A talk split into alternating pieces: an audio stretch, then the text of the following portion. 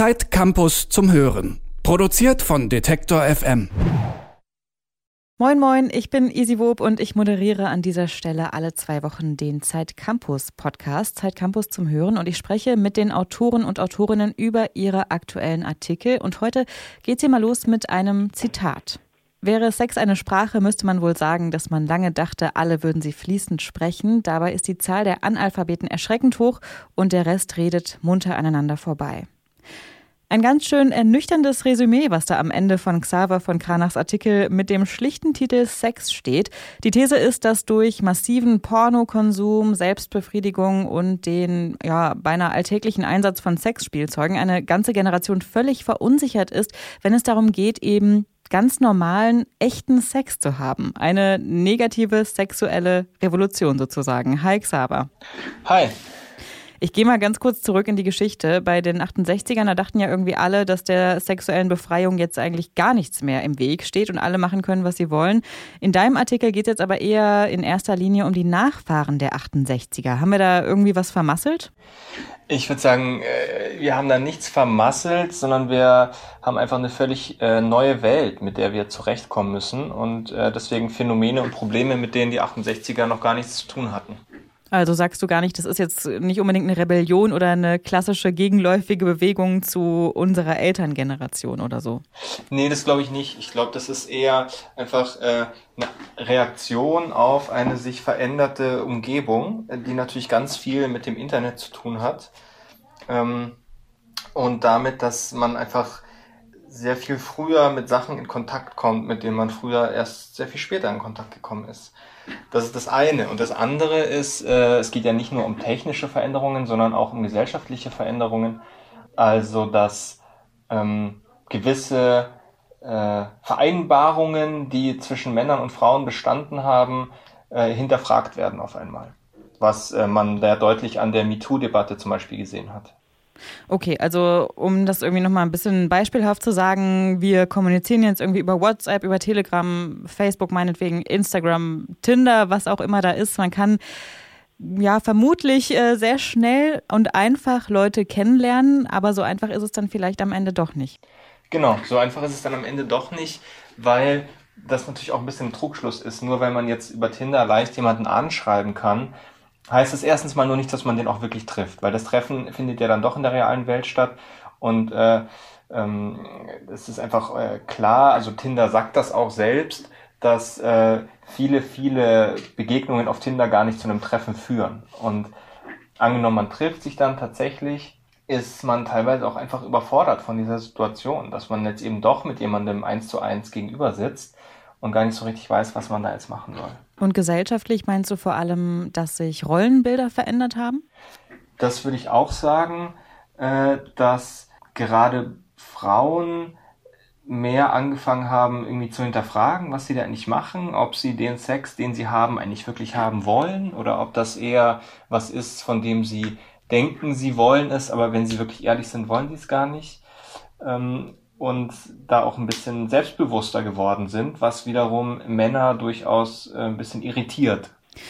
Ich denke jetzt immer, irgendwie geht es ja bei dem Ganzen vor allem um die Suche nach der, ja, ich sag's jetzt einfach mal, unverfälschten, natürlichen Sexualität, die es ja irgendwie nicht gab, als Sex komplettes Tabuthema war und nur sehr selten oder vielleicht kurz zwischen Ehepartnern stattfinden durfte. Aber die gibt's jetzt auch nicht, weil es heißt, man sollte am besten ständig unglaublich guten Sex haben, der vielleicht aussieht wie im Porno oder wie woanders. Meinst du, wir kommen auf der Suche als Gesellschaft voran oder irren wir da jetzt einfach irgendwie nur zwischen perfekt und gar nicht äh, umher? Also ich glaube schon, dass wir insgesamt vorankommen. Ich glaube, dass dieser nostalgische Blick zurück immer äh, nicht so richtig zutrifft. Also ich glaube, wir sind alle heute schon freier, als wir es vor 30 Jahren noch waren. Aber es ist halt dann auch nicht so ähm, super, wie man es oft glaubt. Also ich habe mit der äh, Wissenschaftlerin Sandra Konrad zum Beispiel gesprochen, die die interessante These aufstellt, dass ähm, äh, junge Frauen heute nicht freier sind als früher, beziehungsweise anders, unfrei, weil während früher es eher so war, dass Sex verpönt war, ist heute das neue Dogma sozusagen möglichst offen und krass und viel Sex zu haben und dass das wiederum Druck ausübt. Und das ist, glaube ich, eine ganz typische, eine ganz typische Bewegung, die auf viele Bereiche unserer heutigen Gesellschaft zutrifft, dass ähm, vermeintliche Freiheiten umgedreht werden in einen, in einen neuen Imperativ und man dem dann hinterherhecheln muss. Das ist auch das, was mir zum Beispiel ähm, eine Sexshop-Betreiberin, äh, eine feministische Sexshop-Betreiberin in Hamburg gesagt hat, dass äh, da durchaus auch Leute in ihren Shop kommen, die äh, die Sachen wollen, wo sich dann nachher herausstellt nach einem Gespräch, dass sie die eigentlich gar nicht haben wollen oder machen wollen, aber die irgendwie das Gefühl haben, sie müssen das jetzt mitmachen. So ähnlich ist es vielleicht auch äh, in Sachen offene Beziehungen oder so. Ne? Eigentlich wollen das gerade irgendwie alle, aber man hat dann am Ende doch das Gefühl, eigentlich will es immer nur einer in der Beziehung und äh, es fühlen sich alle Leute irgendwie unter Druck gesetzt, das auszuprobieren das ist genau äh, eine ähnliche, ähnliche Sache, glaube ich auch. Dass da sehr viel drüber geredet wird und auch sehr viel drüber geschrieben wird und jeder kennt in seinem Bekanntenkreis vielleicht jemanden, der das irgendwie mal ausprobiert hat. Aber meistens sind das dann doch eher kurzweilige Sachen und äh, es gibt dann meistens mindestens einen in dieser drei oder vier Ex-Beziehung, der vielleicht gar nicht so damit glücklich ist und das aber aus Gruppenzwang oder so oder aus gesellschaftlichem Druck das Gefühl hat, er muss da jetzt mitmachen, um auch cool zu sein. Jetzt hast du eben ja schon äh, Sexspielzeug angesprochen, weil du eben in einem feministischen Sexshop in Hamburg warst. Jetzt ist ja der Zwiespalt irgendwie, dass diese freie Verfügbarkeit jeglicher Sexspielzeuge und so weiter irgendwie auch zu Recht positiv besetzt ist, weil kein Verbot, keine Repression und so und ne, wir beschäftigen uns vielleicht alle damit oder auch nicht. Glaubst du denn, dass vielleicht eher die Aufklärung über diese ganzen Geschichten und auch vielleicht über die negativen Seiten ein bisschen zu kurz gekommen ist? Das ist, glaube ich, äh, eines der ganz wesentlichen Probleme, weil natürlich also Beispiel Sexspielzeuge, das ist äh, erstmal was total Gutes, dass äh, sich damit beschäftigt wird, dass man die Möglichkeit hat, seinen eigenen Körper kennenzulernen besser. Ähm, das äh, ist, haben mir alle Wissenschaftler und Wissenschaftlerinnen gesagt, mit denen ich gesprochen habe. Es waren einige, ähm, haben gesagt, dass das ein Riesenvorteil ist gegenüber von früher, gerade für ähm, jüngere Frauen, die früher oft gar nicht wussten, was ihr Körper eigentlich so äh, macht, wenn man Sex hat und die das jetzt besser äh, kennenlernen können, auch für junge Männer, die ein bisschen die Scham vor ihrem Körper verlieren können dadurch.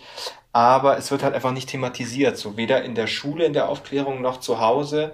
Und wenn man sich sozusagen äh, Pornos auch im weitesten Sinn als Aufklärung äh, sieht, weil das nun mal halt die Art und Weise ist, wo man zum ersten Mal Sex sieht, in den meisten Fällen, dann wird da ja auch nicht realistisch darüber geredet oder realistisch irgendwas gezeigt, sondern das sind dann total verzerrte Darstellungen. Das heißt, die, das drüber reden und das drüber Bescheid wissen könnte da schon sehr, sehr viel helfen. Das heißt, ähm, es gibt ja immer wieder, wird gesagt, dass ne, dieser alltägliche Pornokonsum vor allem von Jugendlichen das Verhältnis zu Sex ganz schön ja, auf den Kopf stellt, weil eben das Bild total unrealistisch ist, was da geprägt wird. Aber du sagst jetzt eigentlich, ist das Pornoschauen gar nicht das Problem, sondern vielmehr, dass wir einfach nicht drüber reden.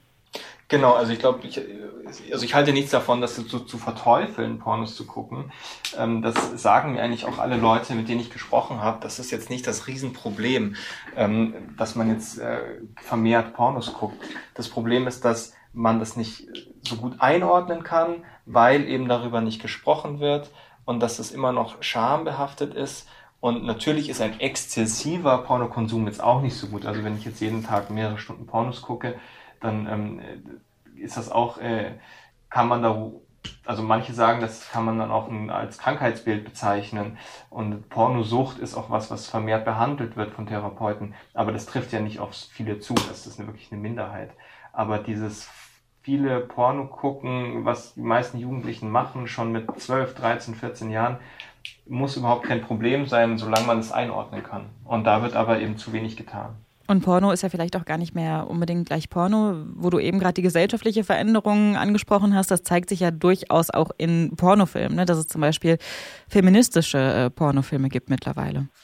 Genau, da tut sich äh, natürlich in der großen Masse ko äh, kommt das noch nicht an. Also wenn man auf die großen Portale guckt, dann sucht man da eher vergebens nach feministischen oder queeren Pornos oder Pornos, die irgendwie andere Geschichten erzählen wollen oder überhaupt Geschichten erzählen wollen. Aber in der Nische äh, ist das immer mehr vorhanden. Also die Nische wird größer, kann man auf jeden Fall sagen. Jetzt hast du dich ja mit dem Thema beschäftigt, weil eben die Generation, um die es da hauptsächlich geht, immer weniger Sex hat. Und ähm, ich glaube, es war das Beispiel, mittlerweile sind sieben von zehn Männern zwischen 18 und 30, die sagen, äh, ich habe irgendwie in dem letzten Jahr Sex gehabt und äh, vorher waren es neun von zehn. Stimmt das? Genau, so, so war die Zahl in Deutschland ähm, aus einer Studie von 2016 und in äh, den USA gibt es neuere Studien, die eigentlich zu demselben Ergebnis kommen. Also dass sich die Zahl derer, die keinen Sex hatten, bei den Frauen verdoppelt und bei den Männern verdreifacht hat. Und das ist schon eine, eine sozusagen eine Steigerung, die einem natürlich zu denken gibt. Und die in Amerika zu einer ziemlich großen Diskussion geführt hat.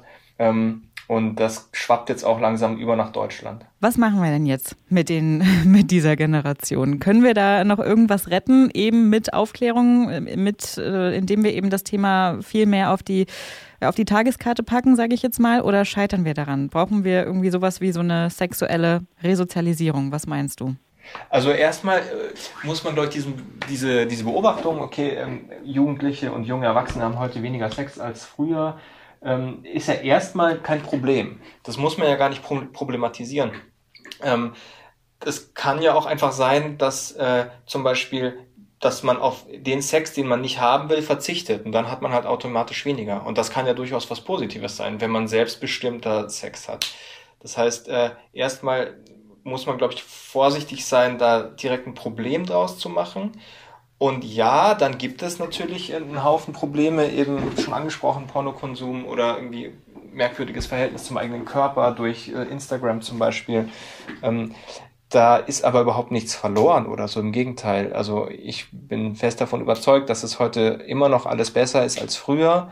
Aber natürlich eigentlich, man muss halt mit neuen Problemen sich auseinandersetzen. Und da liegt die Arbeit hauptsächlich, glaube ich, in den Schulen tatsächlich und in, äh, bei, ja, im Endeffekt auch bei den Eltern, die jetzt keine so merkwürdigen Aufklärungsgespräche führen müssen, wie man es immer in Büchern kennt und die eigentlich niemand erlebt hat jemals, ähm, aber die halt das Gefühl vermitteln müssen ihren Kindern, dass erstmal alles in Ordnung ist und dass man nicht ähm, sich schämen muss für irgendwas. Das ist immer noch ein Problem heute. Und dass Sex eben auch einfach was äh, völlig Natürliches ist. Dann ist das Resümee doch gar nicht so negativ wie das Zitat, was wir hier am Anfang vorgelesen haben.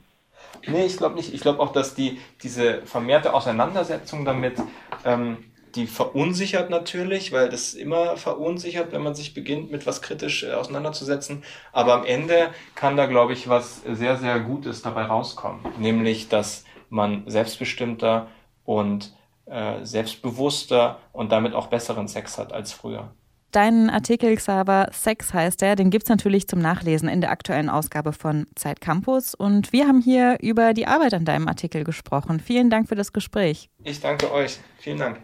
Und in der nächsten Folge Zeit Campus, beziehungsweise vielmehr ab der nächsten Folge Zeit Campus zum Hören, werde dann nicht mehr ich hier sitzen und mit den Zeit Campus Autorinnen und Autoren sprechen. Leider, denn ich gebe das Ruder ab an meinen Kollegen Jonas Junak, der das sicherlich äh, genauso gut und vielleicht sogar noch viel, viel besser als ich hier machen werde. Ich hoffe, ihr schaltet trotzdem wieder ein und ähm, empfehlt auch gerne den Podcast weiter an eure Freunde und Freundinnen, falls ähm, der euch gefällt. Und wenn ihr bei Apple Podcast hört, dann lasst uns doch doch gerne auch ein paar Sterne da. Ich bedanke mich auf jeden Fall, dass ihr dabei wart und sage ciao, bis demnächst. Zeit Campus zum Hören. Produziert von Detektor FM.